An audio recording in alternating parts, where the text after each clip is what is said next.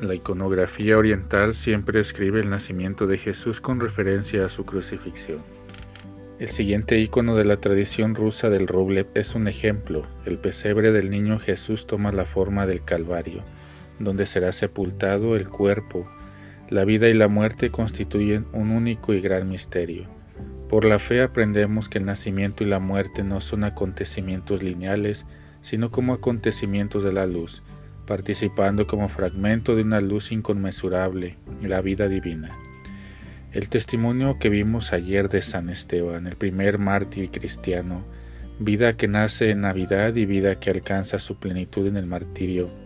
Esteban dio su vida por amor. Los perseguidores, al no comprender y apoyar su fidelidad a Jesús, lo apedrearon hasta la muerte, como podemos notar en Hechos 6 del 8 al 10 y 7 del 54 al 59. La muerte de Esteban se convirtió en semilla, el amor de Esteban venció a la muerte, la vida y la muerte se configuran dentro del amor. La resurrección, de hecho, comienza con el comienzo de la vida. La resurrección es un misterio en el que profundizar cada día, cada momento.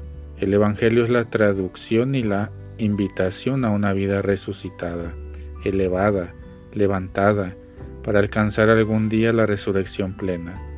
Es en la resurrección donde se comprende la vida y la muerte. En el fondo, resurrección es el otro nombre del amor, del amor don total.